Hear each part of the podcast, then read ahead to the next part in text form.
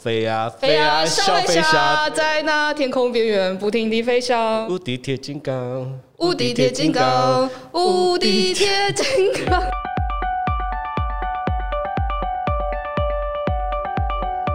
Hello，大家好，欢迎来到范范范科学，让你爱爱爱科学。我是 Y 编，今天跟我在一起呢，是我们。在同一个办公室待很久，但还没能来得及要来上节目，这是第一次的公投。真的，我等了好久，好开心哦！但是这个话题真的，我一看到这个话题，我就觉得 非你莫属，太太适合了。对，没错，嗯，我们是忘年宅友，那是这样，没错。对对对对对，而且还是一起唱歌的歌友，没错没错，就是唱唱日 K 这样子。对，好好，大家，下次我们决定买那个，等疫情结束，我们决定就是让我们的读者也。跟着一起加入，但是那个房间要很大才行。呃，因为日 K 你会发觉，就是唱日 K 其实物种多样性越高越有趣啊。对，如果真的要开放大家一起加入，就可以去那个店里嘛，就是真就是真的以前那个卡拉 OK 那一种，对对对对对对，那样才有参与感、现场感，感觉不错。那这个系列呢，其实也是我们童年崩坏专题的其中一环。嗯，那讲到就是过往，其实五六年级有时候五六年级的卡通动画，其实也影响。到了后来，就是我们看到的很多，比如说我们现在看到的这些动画。你说到重点，其实你知道我写过一本书叫《时代的风》，然后很多人都很纳闷说，为什么我一开始第一本书就要去做一个回忆录啊？其实我真正想表达的就是说，今天我们在流行的所有的事情，几乎都是我们五六年级哈童年或少年的时候所发生的，然后一直延续到现在，对。没错，所以大家现在看到的，我觉得现在大家看到的很多，比如说像是呃轻小说，然后一些异世界设定，嗯、一些后宫，然后会觉得就是哦，这个时代变了，怎么长这个样子？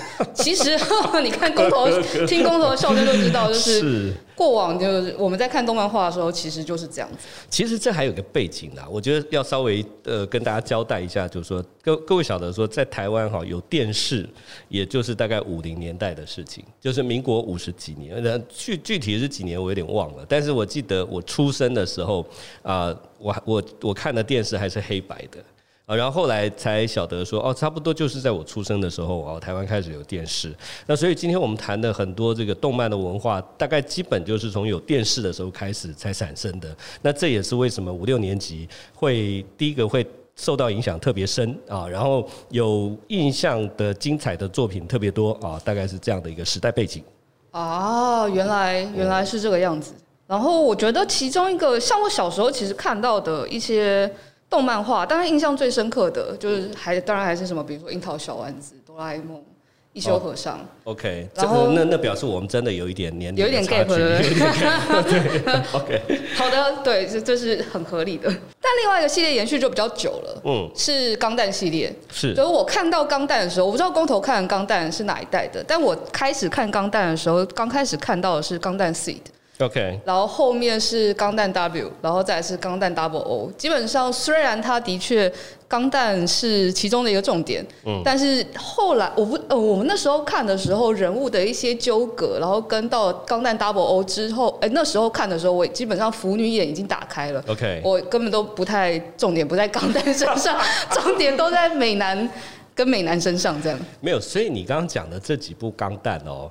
对我来说，相对反而是陌生的。你你你刚刚问的那个问题，很显然的，我就是从初代开始看的。哦，那到现在我的认同，我对钢弹的认同，也都还是在初代，或者是宇宙世纪哈的这个年表当中哈，这个才是。那其他的我都觉得那个是这个怎么讲，旁门左道。没错，对，就是专门吃旁门左道。看来他是捞到了，因为那时候看 C 的跟就是觉得，哎，他重点好像。不只有钢弹，也有别的东西，这样对。对，但是其实讲到钢弹呢，我我觉得今天我们既然要讲这个，有点像是动漫的历史嘛，不管它崩坏不崩坏了哈。呃，其实你刚刚讲那部分对我来说，基本上已经是崩坏开始了啊。哦，呃，对对。好，那但是钢弹其实它有一个背景，就是所谓巨大机器人的系列。哦，钢弹严格来说，它还不算特别巨大，因为它基本上是遵守一个比较符合现实的科幻的设定啊。但是我们都晓得，在五年级的这个呃同学们啊，我们以前就记得一些比较可能印象深刻的动画，像是这个《无敌铁金刚》。啊，无敌铁金刚，这歌连我都会唱，但是是无敌铁金刚，无敌铁金刚，无敌铁金刚。铁金刚，铁金刚。我必须跟大家说，就像刚刚雅琪提到的，我们是这个唱日 K 的好朋友。那个我以前啊，当然。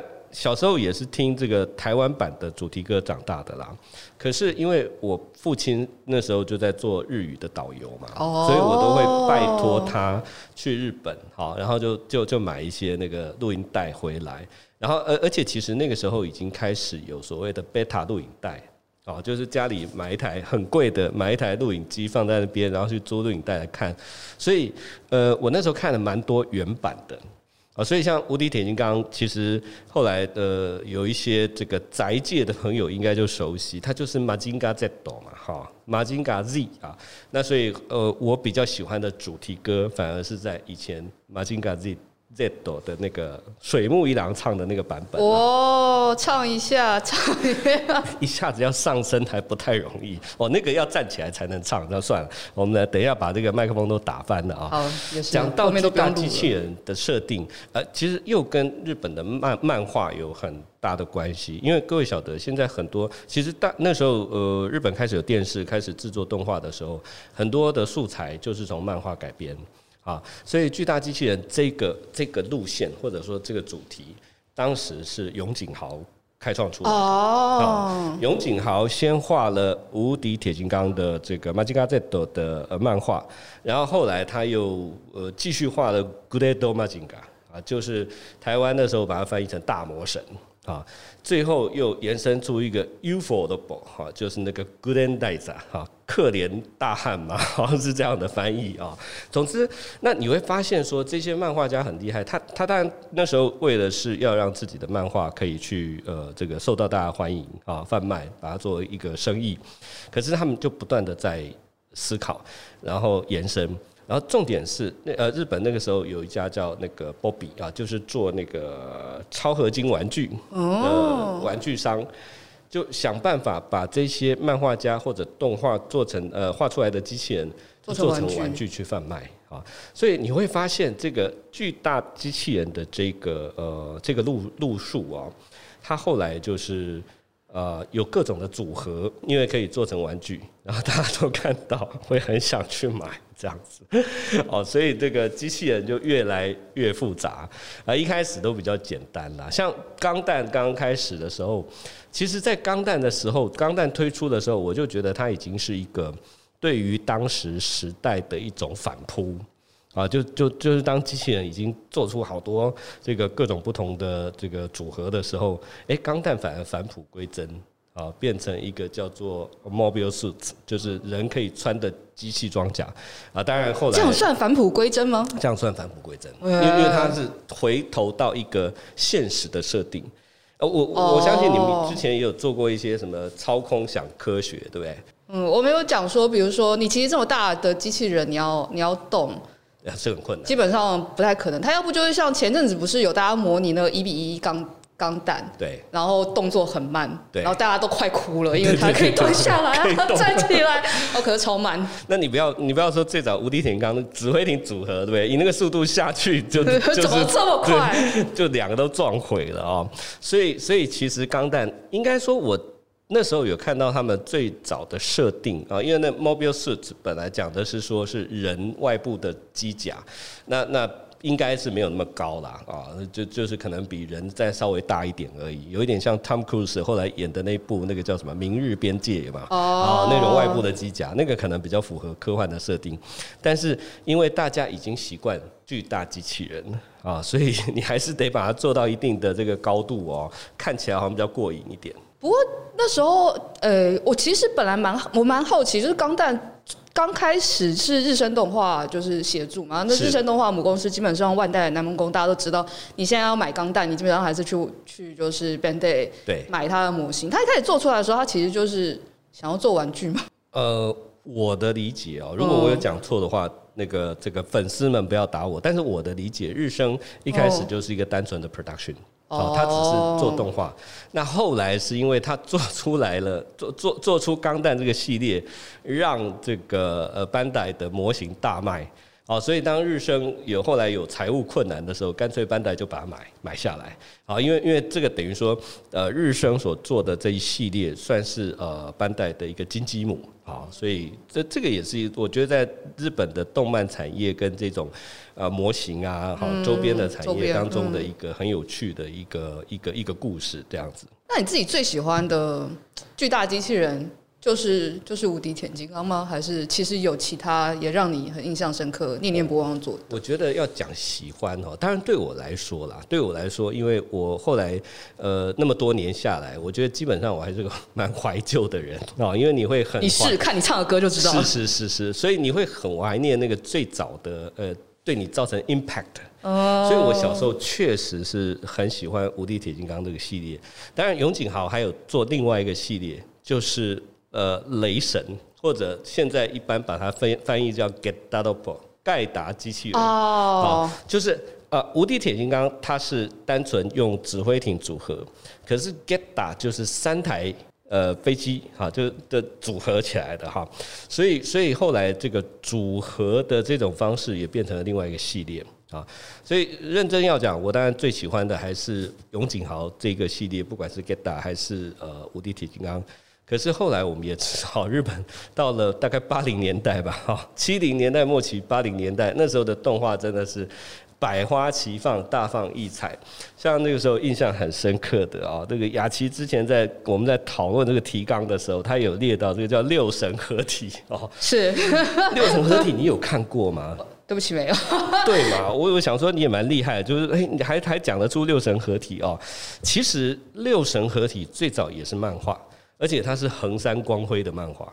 哦，居然！因为我对他的玩具非常有印象，然后看到玩具之后，再回过头来找说他到底是哪里来的，然后才找到这个动画。好，那我们就要讲说横山光辉，大家知道是那个《三国志》的作者哈，是那个《三国志》那个《三国志》啊，那三国赵宇很帅的那个《三国志》。应该说他他很喜欢去改编这些古典名著啦，《三国志》啊，《水浒传》他都改编过。但是横山光光辉事实上也是呃算是日本的机器人的呃另外一个系列，像铁人二十八号，铁人二十八号。八号等等，好，六神合体最早是他的一个作品叫 Mars，好，那当然他那时候设定的就既然叫六神嘛，好，所以那个神其实都是从呃，好比说希腊神话里面的名字啊去截取出来，那呃做成电视动画的时候有做了一些呃蛮大的改编，哈，最大的改编也是为了符合玩具厂商的要求，好，就就是把这个六只可以合体的。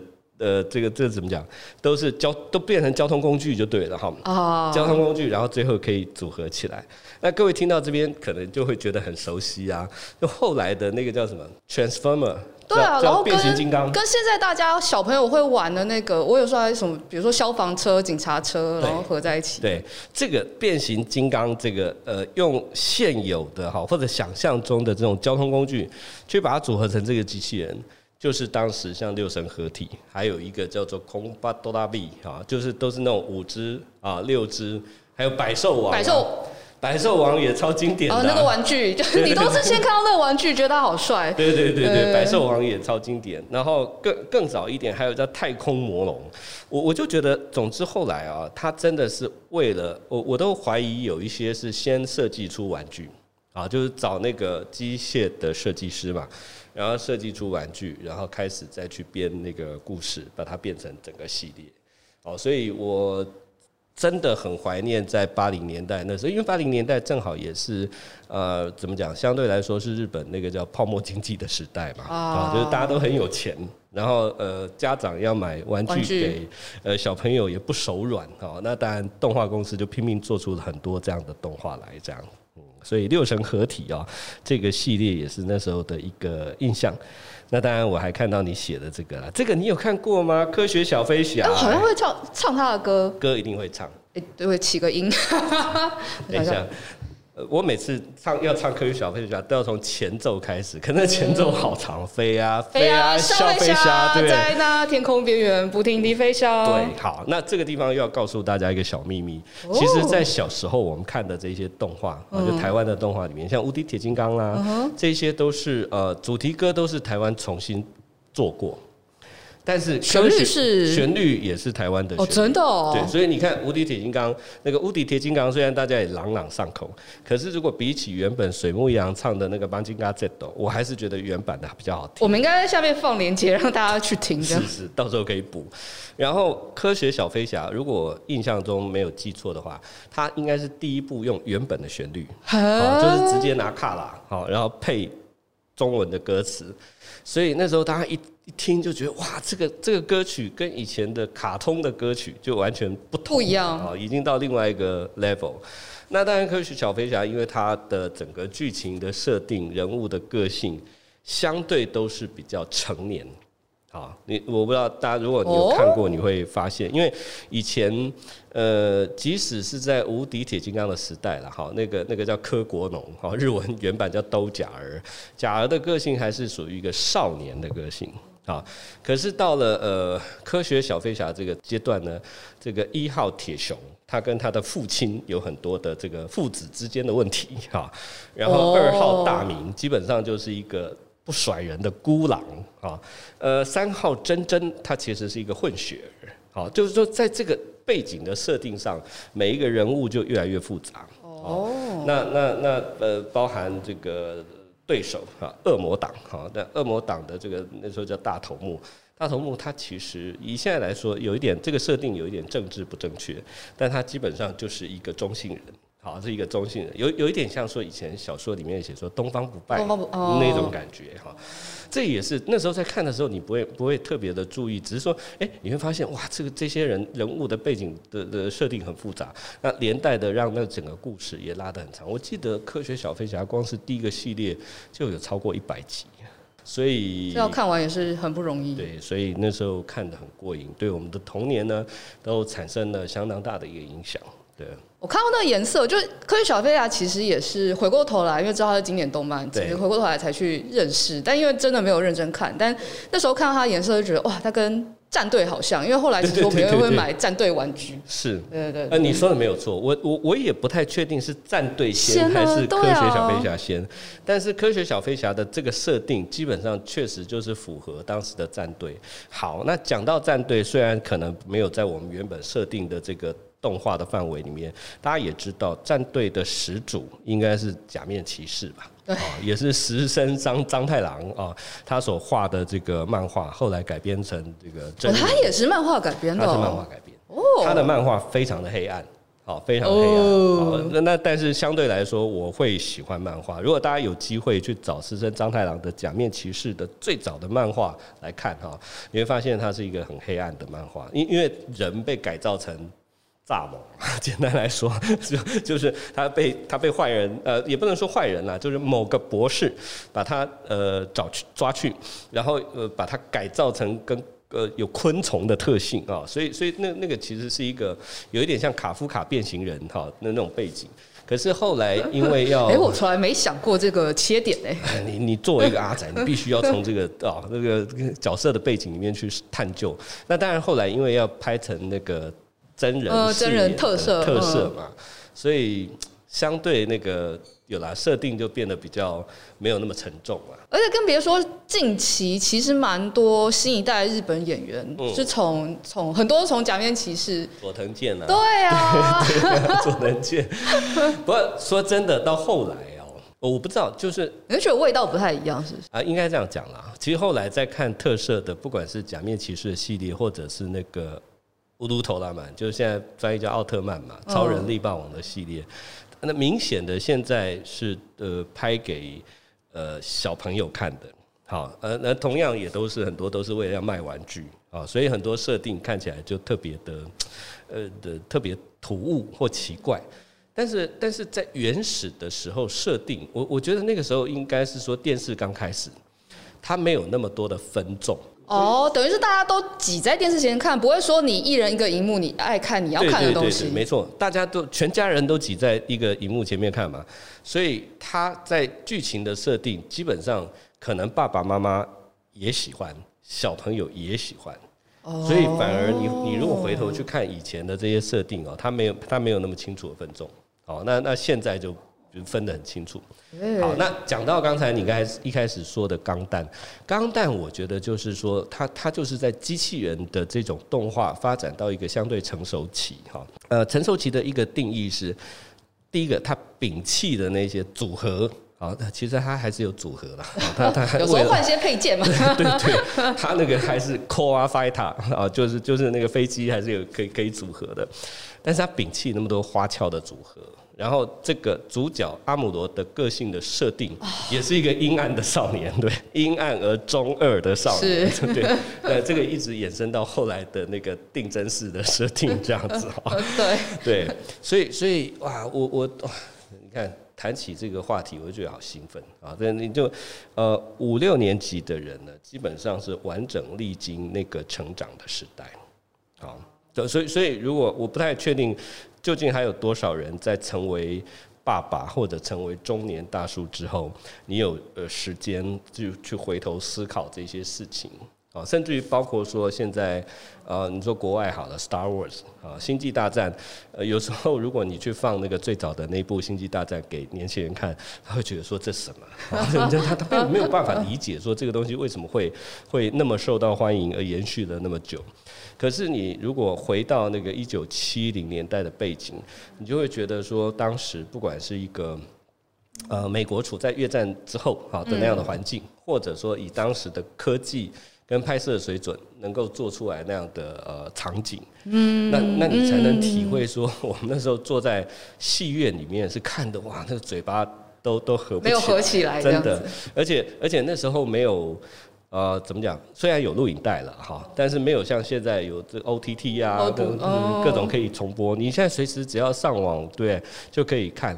可是我我还记得那时候《星际大战》在播出的时候，我好怕说，哎，怎么办？我走出这个电影院，我就看不到了。哦。所以我就必须要再买票，再进去电影院再看。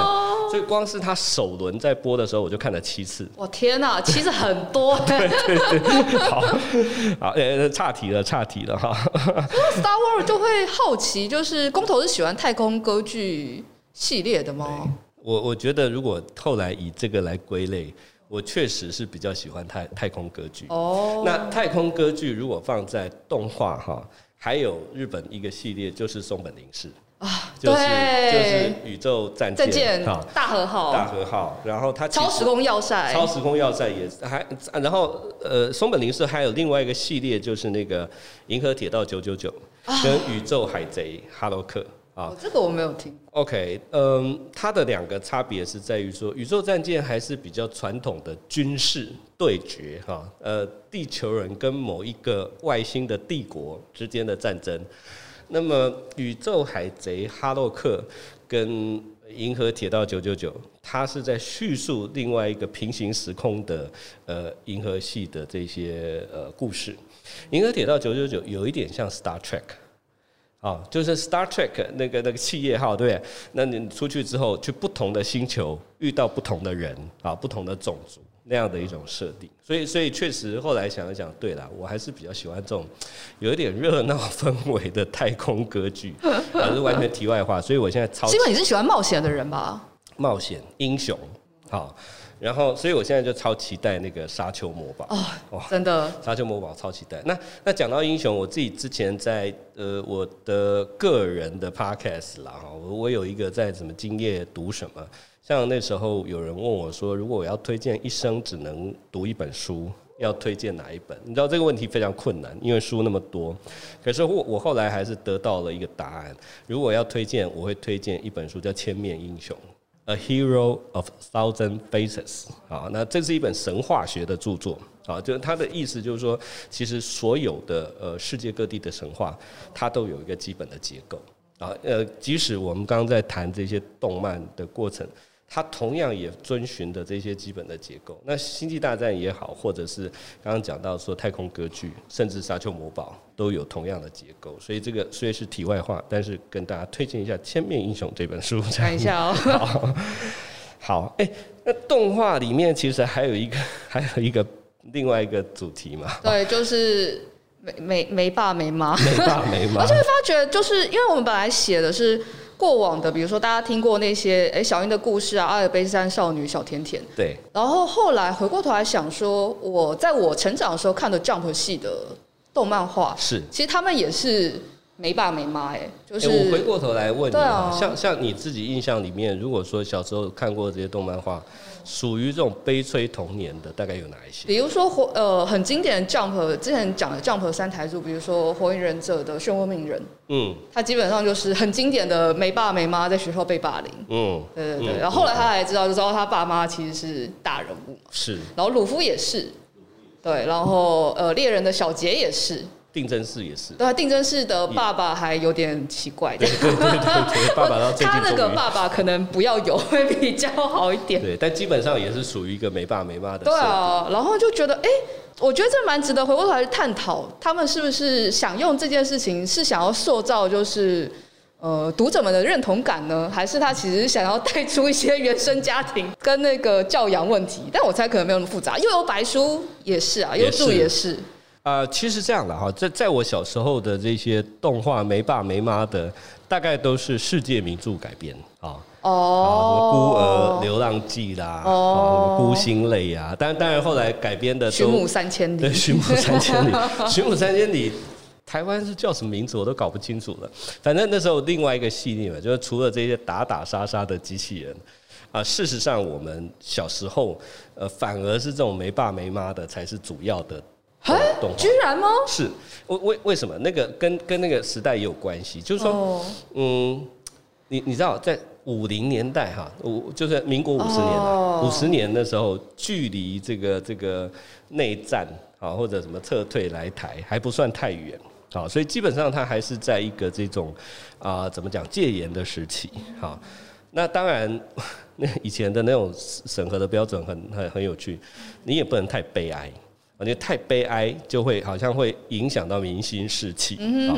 那也不能够太怪力乱神啊，怪力乱神呢，也有也有点怎么讲，就是反正那时候那个什么新闻局啊，或者国立编译馆，它自有一套标准。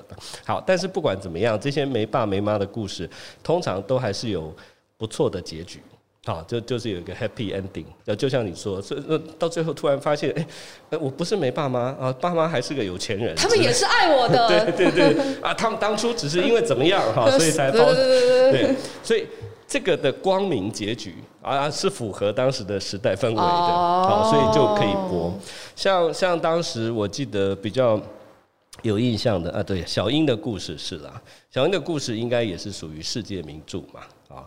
然后还有一个就是，其实我那时候印象最深刻，应该是那个阿尔卑斯山的少女啊，那个叫做什么？小莲，小莲，小天使啊，啦啦啦啦啦，啦啦，对对对，那个荡秋千，荡了荡了好长好长的秋千，然后最近都被人家荡出去，或者或者容易推下去。你知道那个小天使的主题歌的唱那个主题歌的人，还是赵咏华。而且是赵永华小的时候，然后就是这这，因因为他好像跟我年纪差不多，所以我就想说，哦，那个时候就觉得哇，这个小女生唱歌，虽然那时候我也是个小男生，但听起来就觉得哦，好好听这样的啊。这个背后还有一个故事，呃，应该说还有一些脉络。呃，各位知道小天使就是阿尔卑斯山的少女，应该怎么讲？她的那个整个制作团队。就是后来影响到宫崎骏很深啊，大冢康生啊、高田勋啊之类的。那你可以说，宫崎骏基本上是从小甜甜这个这个呃系列啊这个脉络发展起来的啊。那小甜甜是另外一个故事了啊。小甜甜是呃美国。她她的她被塑造成一个对，也是在孤儿院长大的女生，对不对？然后后来好像也被收养到这个有钱人家里啊，然后就跟一些有钱的帅哥 就产生了一些恋爱、一些快乐的事情、快乐的事情。但是他到最后才发现哈，原来在他身边一个留胡子的大叔，那是才是他小时候的呃呃心目中所看到的王子啊。就就好，这个故事我知道大家有点复杂哈，就是说小甜甜哈，大家 Candy 哈，那个年纪很小的时候就喜欢上一个大哥哥，然后他知道那个大哥哥是一个金发啊啊，金发碧眼，然后吹着苏格兰风笛的这个大哥哥。Oh. 但是当他长大了，变成好比说十几岁、二快二十岁的这个女生的时候，那这个大哥哥是不是应该就就变大叔？就变大叔。嗯，所以后来他才一直知道说，原来在他身旁的一个呃留着长头发、戴着墨镜的呃胡须大叔，就是小时候的这个白马王子，是一个长腿叔叔的的故事。哦，对，那同样也是其实。当时来台湾之后，他们都是重新做了一些主题曲的编曲嘛，呃，应该说是另外做了一首歌啦。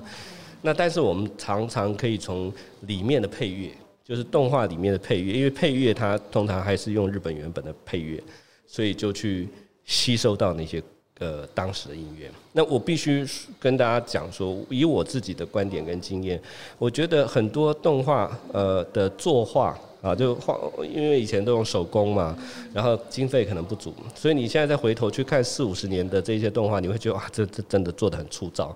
可是他们的音乐的完成度都非常高，哦，因为当时日本很多都已经是用交响乐团的编制在做这个动画的音乐啊，所以我觉得这又是另外一个话题啦，这样子。那时候应该每一季也没有像现在随随便便就五六十部番剧。你说电视吗？对哦，没有啊，就是。那个时候他会每天都播啦，哦，还是还是有一个礼拜播一次的，我也我也有点忘了，但是通常是这样，他们会在日本播完了之后嘛，然后再把全部拿来台湾一起播，所以台湾应该是每天都播，哦，每天下午六点钟啊，那个。下课。下课，然后无敌铁金刚就开播，但是因为每天播啊，礼拜礼拜天可能没有哈，所以可能一下子大概一个月。或者两个月就播。完，就看完，好好好快，好快啊！所以像科学小飞侠会造成轰动，也是因为它集数够多，它有它有超过一百集，所以它就可以一播播个好几个月这样。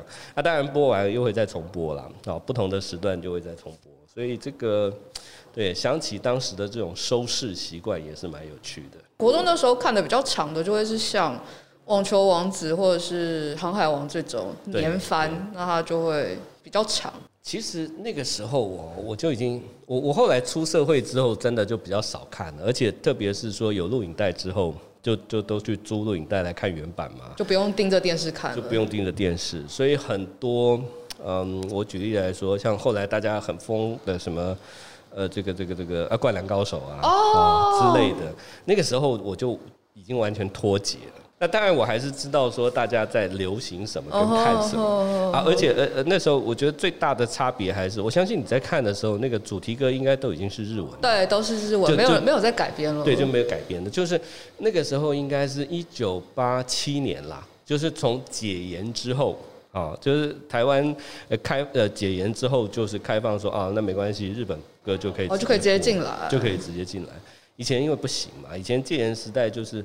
就是就是日本还是我们的敌人嘛，就是漫画都要改，呃，好像只有哆啦 A 梦有改，其他的好像包含连看中华一番也都是也都是原本。哆啦 A 梦的改应该单纯只是想说是符合那个那时候赵小轩吗？那时候就是一些豆豆龙啊，就赵小轩都有都有把它在另外改编成。哎，但是主题歌虽然还是日文，可是有配音嘛，对不对？对，配，配音都是都是都还是中文，配配都还是配中文。对啊，这个这个部分我真的就相对陌生，因为那个时候都在看原版的比较多了。现在其实有的时候想想，现在一些新的轻小说是或是动漫画，其实也蛮容易没有爸妈，但大部分都是因为他要营造一个后宫，所以爸妈都去国外工作了。哦、我就想，哎、欸，这是另外一个。比如说你刚刚在讲的时候，我以为是比如说因为战争啊，本来就很多人没有爸妈，所以就是哒哒哒哒。就刚刚讲到没爸妈，的我我突然又想到一件事，就早期的那个没爸妈，当然我们刚刚讲说是世界名著改编嘛，嗯、那那那些世界名著有一些都是在好比说欧洲当时也是发生战争的时候，所以或者是欧洲因为那个工业革命啊，造成一些什么贫富差距啊，很多那个背景都是在工业革命下的背景，所以跟被写的那个时代有关。可是后来提到的，像你刚刚提到像小杰或者像鲁夫这种没有爸妈，基本上这个就是千面英雄的结构。哦，真的吗？对，你会发现很多神话里面的人物哦，都是没爸妈的。哦，呃，还有都是不知道从哪里出现来的一个人。好，那那这个人他的背景成迷啊，可是通常也也因为背景成迷，所以都有悲惨的童年嘛啊，大家大家呃不被人家排挤或者不被人家认可，嗯、那他中间可能就会呃遇到一个人啊，遇到一个召唤他出去旅行冒险冒险啊，或者一个英雄之旅，对，就展开了英雄之旅。对你用的这个名词完全没错，他他那个千面英雄后来就延伸好好一些书，像英雄之旅也是其中的一本。那么出去开始旅行，碰到越来越多人，发现自己的身世，最后面对自己的爸爸，好，那个呃定身世跟定元堂的面对，也完全是神话结构的这个非常经典的桥段哦。那那当然最后可能还会回归啊，那有的人也不是 happy ending 啊，有的可能最后也是牺牲啦，好，或者说杀死自己爸爸啊等等的话，这这个，所以所以真的从知识去探索，他就发现说那个作者叫呃。呃，就约瑟夫·坎伯哈，坎伯是一个当代的神话学的大师。那重点就是说，他整理出来的这一套啊英雄的旅程呢，后来就变成呃，包含好莱坞的这个编剧哈，几乎都是用这个这个这个方式去编的。因为就很好看，就很好看。就大家我也不知道，其实我我我一直在思考这件事啊。就后来为了这个神话学的题材，我想说人为什么会对这样的故事？特别有兴趣，呃，难道我们自己都那么悲惨吗？好像也没有，就但是你会投射，你会把自己投射成那样的一个呃悲惨的人啊，然后当然因为这样，或许也才让我们有一个怎么讲，有有有去改变自己生命、改变自己命运的动力啊，可以这么说，对啊，所以以前的这些动画，现在想起来。啊，对我们这个世代的人的人格影响是蛮大的哦。对，所以我到现在基本上还是有很多这种英雄崇拜的情节，虽然已经成为一个大叔了，不过当然幻灭的部分是越来越多了啊。接下来我们就来看一些这种动漫的作者，好，影响到我们童年的动漫作者啊。其实这个这个这个题目有一点呼应到。一开始的第一题，我们在谈这个巨大机器人的时候，你就呃你就会发现说，好多动画呃其实都是当时的漫画作品改编的吧？哦，所以所以确实一些日本这个呃漫画史上的一些大师们哈，对于后来或者对于我们现在有很大的影响。呃，就举个例子来讲，像手冢治虫好了，哦，手冢治虫他其实应该怎么说呢？他因因为他本身有那个医学背景。好，所以大家对他以前是医生嘛，所以他他因为有医学背景，所以当大家提到他的时候，都会特别去嗯着重于他在塑造角色啊的这些，像像最有名的就是怪医秦，怪医黑杰克，黑杰克以前叫秦博士，我们一直好奇说他为什么是秦博士？为什么他要叫秦呢？是姓秦，姓秦呢？哈，怪医秦博士啊，后后来都叫黑杰克。那怪医黑杰克就跟。嗯，手冢自从自己在怎么讲？自己在医学院啊的一些经验啊，或者说他他可能从朋友啊、老师啊这边听来的故事去组成的有关。那另外一个手冢自从，手冢自从塑造出来一个角色——原子小金刚。原子小金刚啊、基本上我一直觉得原子小金刚的原型是那个 Pinocchio，就是小木偶。哦，想要成为人人的小孩，一个小孩。总之，皮诺丘也是，也是皮诺可的，对对对对对，也是。皮诺可也是皮诺丘，对，皮诺可是那个什么？黑杰克旁边对的那只，对对对对对对对对。然后然后合法萝莉不是？是没错。其实我很喜欢那个角色，我非常喜欢那个角色。对，他有很多的想象空间哈。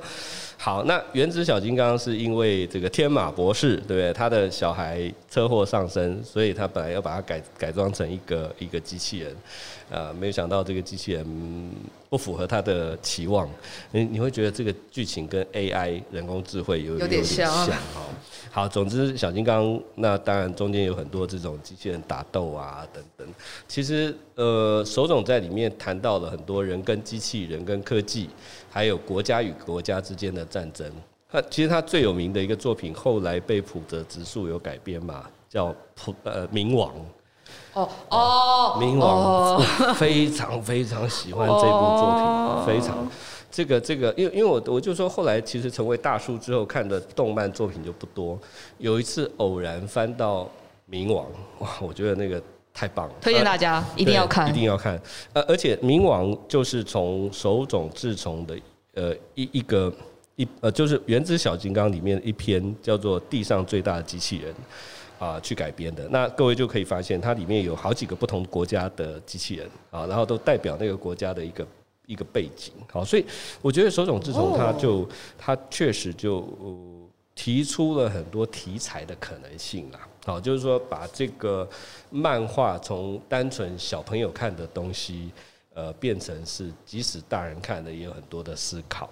好，那这是一个啊，那当然，嗯，影响的很深的还有谁呢？像藤子不二雄刚刚提到的，呃，小叮当或者现在叫哆啦 A 梦，对，哆啦 A 梦他提出的又是另外一种，好像大家永远就大雄跟静香他们永远都长不大嘛，过了那么几十年，都还是一个呃 小学生的样子啊。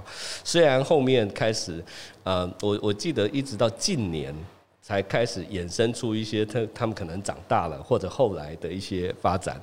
呃，但是我记得，呃，的至少在小时候看了几十年，大雄都还是大雄，哆啦 A 梦都还是哆啦 A 梦，对不对？我们也把那些当成都市传说了。都市传说，但是它跟呃手冢不太一样，手冢逼迫你要赶快长大，可是藤子不二雄希望大家都留在童年那个童年的时候，所以也是我觉得影响也是很大。如果真的要分的话，我觉得动漫应该就分成这两大系统吧，一个就是。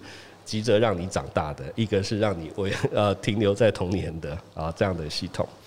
那另外一个大家后来对动画比较熟悉的，应该就是吉普力工作室啊，就是宫崎骏。我最早认识宫崎骏哦，反而是鲁邦三世哦。对，鲁邦三世本来是一个完全不同风格的动画。啊，就是神偷，然后美女啊，枪手，风不二子，对，风不二子啊，这个哦，一讲到就哦，从少年到现在永远的这个憧憬哈，然后然后这个剑客哈，可是当他交到宫崎骏手上啊，呃，有一部叫《卡利亚斯特罗之城》。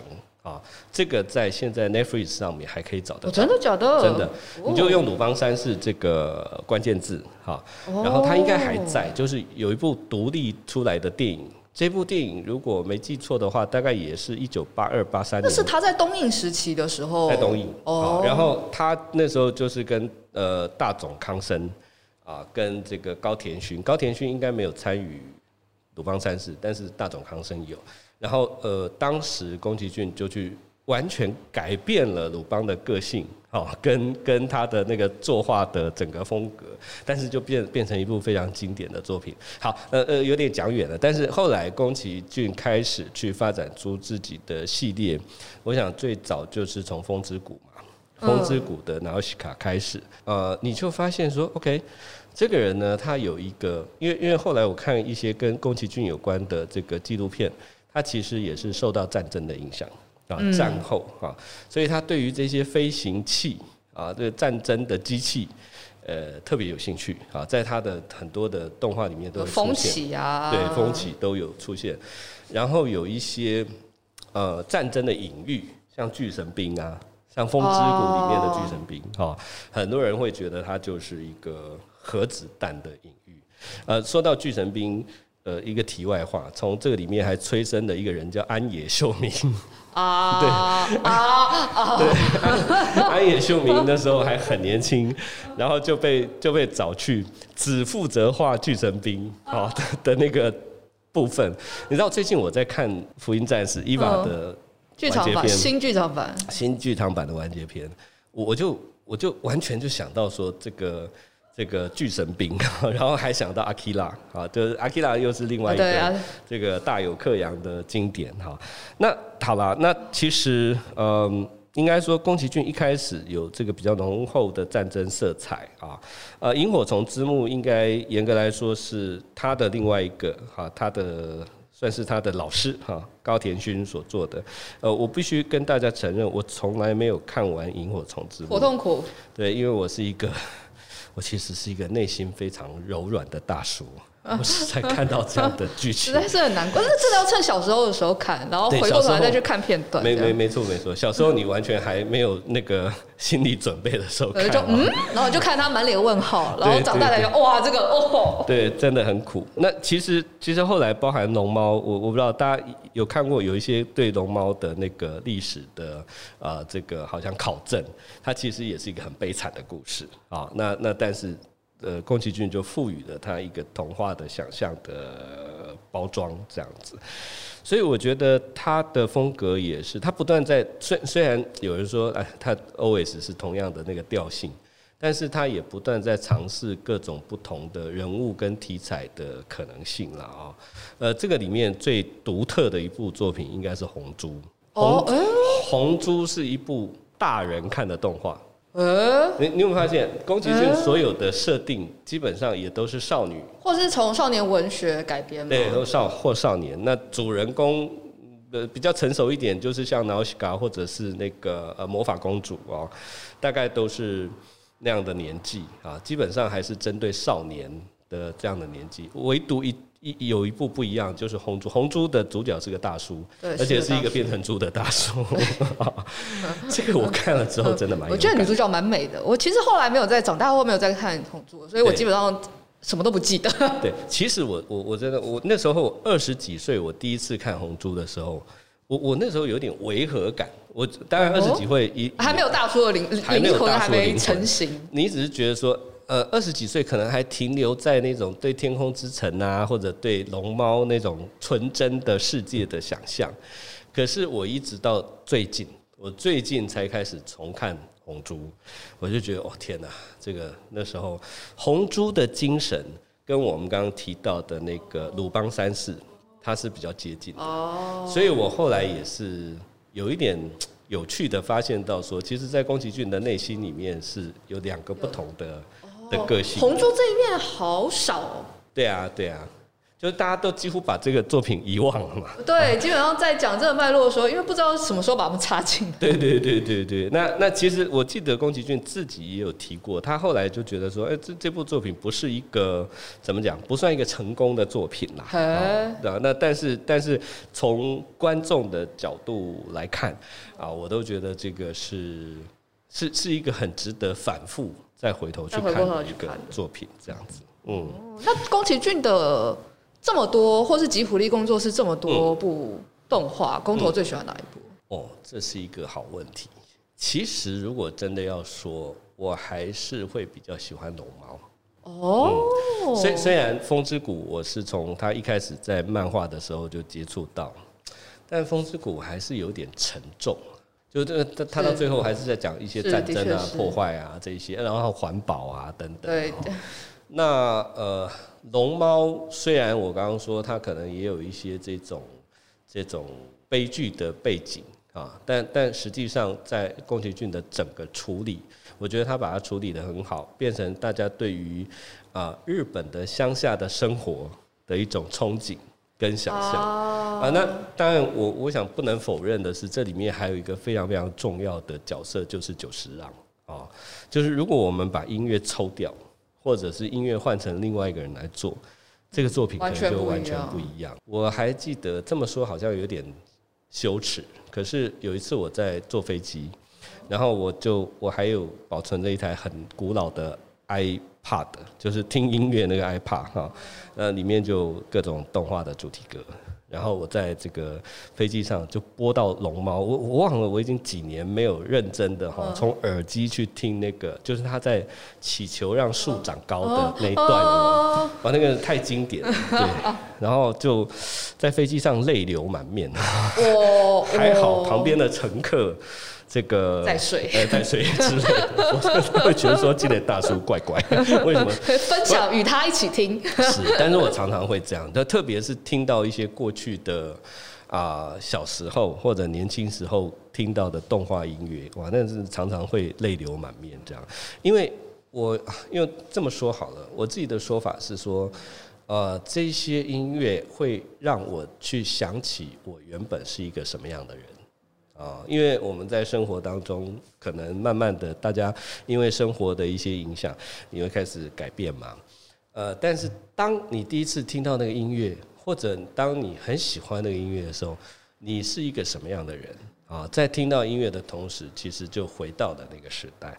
那我后来就常常会用这个方式来提醒自己啊，就偶尔就把它拿出来听一听啊，拿出来看一看，那你就会觉得啊，不错，那时候的自己还真是天真又可爱 之类的。我们家哎、欸、也其实也有熊猫家族跟龙猫的录影带、欸。那我回过头来问你，如果如果是以你的话，你的对宫崎骏的这个系列？我基本上蛮属于一见钟情型，然后，Okay. 所以我很喜欢我第一次看到的宫崎骏，然后是《星之谷》。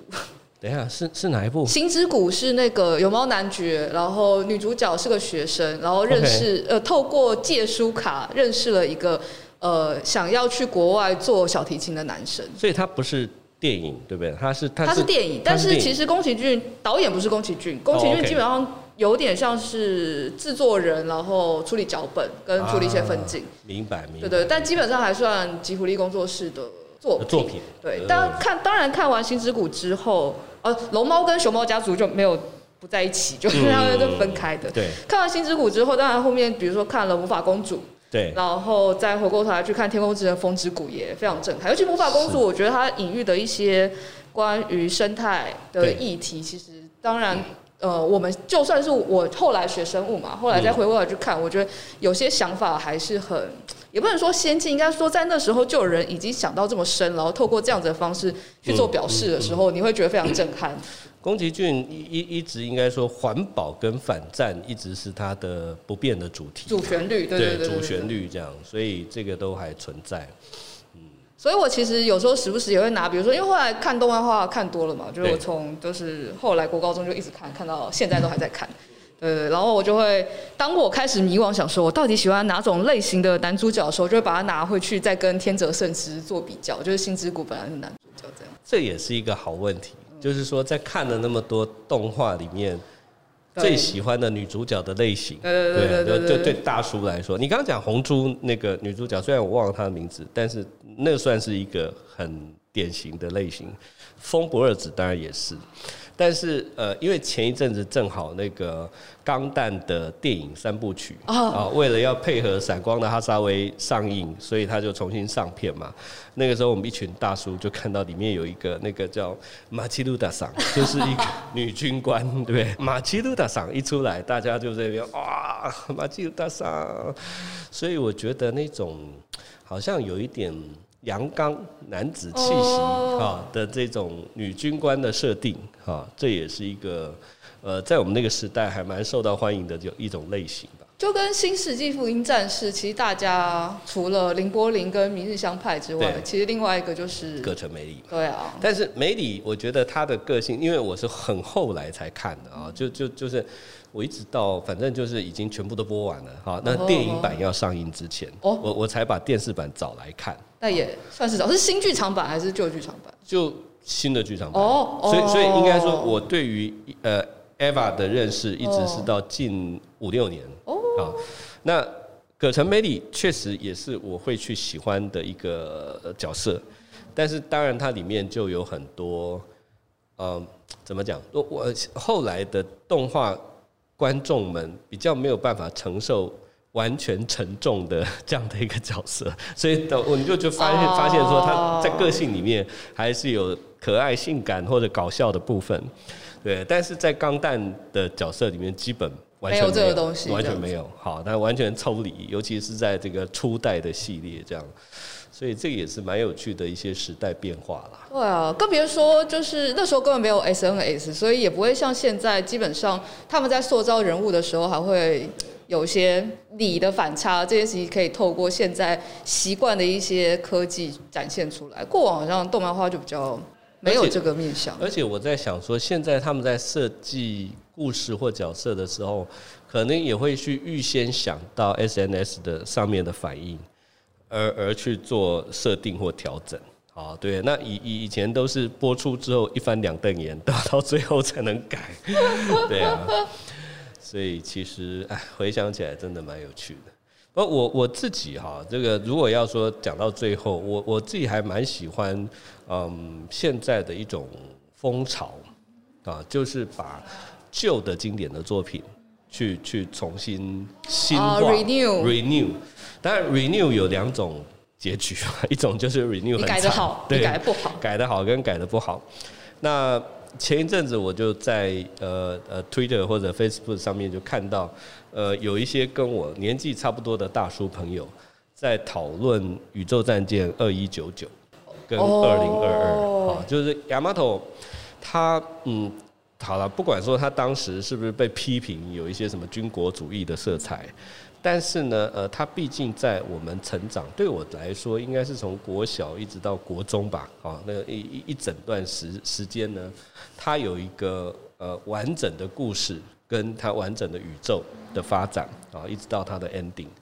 那后来虽然有人试着再去发展出一些呃，好比说可能是原本的角色的呃下一代好呃的这些故事，但是我觉得都不是很成功啊。所以到二一九九的时候，它是用原本故事，但是呢呃，不管是在作画啊，在人物的设定，在机械的设定。都加入了新的元素，啊，那我看起来是觉得很过瘾，啊，就是说，哦，你你你看这个故事，你不用担心说它会它会不好看，因为它是原本的故事的结构，但是它又加入很多新的设定，啊啊，这呃甚至新的角色，虽然有一些新的角色，我觉得有点多余了，啊，但为了符合现在的动画的收看者的习惯，但是整体来说，我还是觉得很棒，所以二一九九当时也被。也被呃，就就受到蛮多的好评，好，所以后来陆陆续续，他们现在又推出呃呃那个宇宙战舰的后续的一些作品，啊，我也都还呃有空就会去追。感觉好像应该找来看看，因为对我来说，就是工头你说的那种原版，其实有很多我是没看过的，所以有时候反而是直接看新的，比如说前一阵子《银河英雄传说》。啊，对，对对对对对，有新的。你喜欢吗？《银河英雄传说》？我当然喜欢，因为莱茵哈特长得没有。《银河英雄传说》哎，哇，这个也是一个值得谈的，就是说，当他第一次被改编成动画版的时候，很多人也认为是很成功的改编。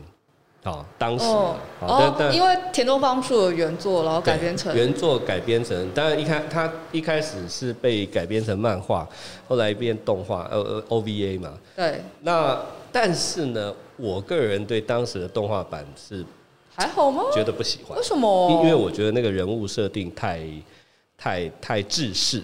然后当时的作画，呃，因为因为一下要画那么多，又是 AVA，呃呃 OVA，, OVA 所以、哦、所以其实我当我觉得当时的作画也有很多这种僵硬跟省略的部分。可是新版因为用了很多数位啊、电脑啊，尤其那个舰队的移动，对，哇，那整个非常帅，我很喜欢新版。而且我起码杨威利跟莱因哈特的样子，就现在来看。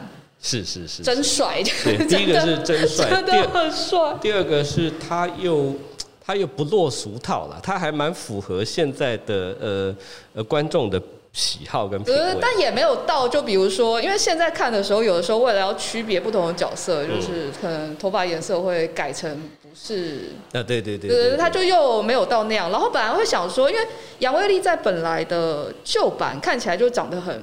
很普通啊，对对，然后就想说，那这样子新版他们会怎么样子？如果就你画的太帅，就好像也不太对。但是他那个杨威利的那个感觉，正好在你第一眼看到他不会觉得他特别帅，但你再接着往下看下去的时候，就会发现他越来越帅，甚至有的时候会觉得哇，他比莱因哈特还要来的没错更帅。我觉得那个人物设定是，就是后来这个造型设定是成功。其实如果结论来说，我我觉得我不是一个，你你知道，有的人他是他就是觉得旧的永远比新的好，但我基本上不是这样的人。但是要看作品，好比说 Star Wars 或者是钢弹。好像每次如果跟钢弹的粉丝在谈，我就觉得说，反正后面的通都是那个呃，这个旁门左道，就就是只有只有那个原本的哦，这个宇宙世纪才是正正统。所以所以为什么闪光的哈萨威会让我们觉得非常的感动跟？闪光的哈萨威对我来说就有点难，就有点难进入，你就觉得我，所以我前前头要看完什么东西，对我才能看得懂？没错，没错，而而且就是说，它就没有那么多花俏的设定啦。但呃，这当然基本上它本身就是一个有点悲剧的故事啊。但对对我们来讲就是那样。那举例来说，《星际大战》也是啊，就就是我我。甚至都没有办法接受。虽然后面的什么首部曲的三部是 George Lucas 自己导的，我每次跟他讨论，我都说拜托那个三部我不承认，好，请他重新再找人拍之类的。对啊，但是话，但是就像刚刚提到说《银河英雄传说》，我又觉得新版是比较好。对，所以所以其实没有一定的标准，就是要看他呃有没有去用新的科技哈，或者说符合时代。精神的这种做法，去把原作啦，应该说原作的精神去表现出来啊，所以我还觉得蛮开心的。嗯，作为一个既能适应新作品的大叔，又又有很多怀旧的 呃背景的呃这个以前的观众哈，呃，我觉得这个时代对我来说还蛮好，可以在这中间找到很多的乐趣。这样是啊，这样也让我觉得我可能以后也会有点像面临工作。然后对，比如说我就会看着新的《库洛魔法使》跟新的《通灵王》，嗯嗯嗯，新的《中华一番》，然后想说什么《中华一番》有新的吗？《中华一番》有，就是有，就是新新拍的，因为当年的电视版其实结束的蛮仓促的。哦，OK。对，然后现在漫画都结了嘛，所以它等于是又在重启。那《中华一番》。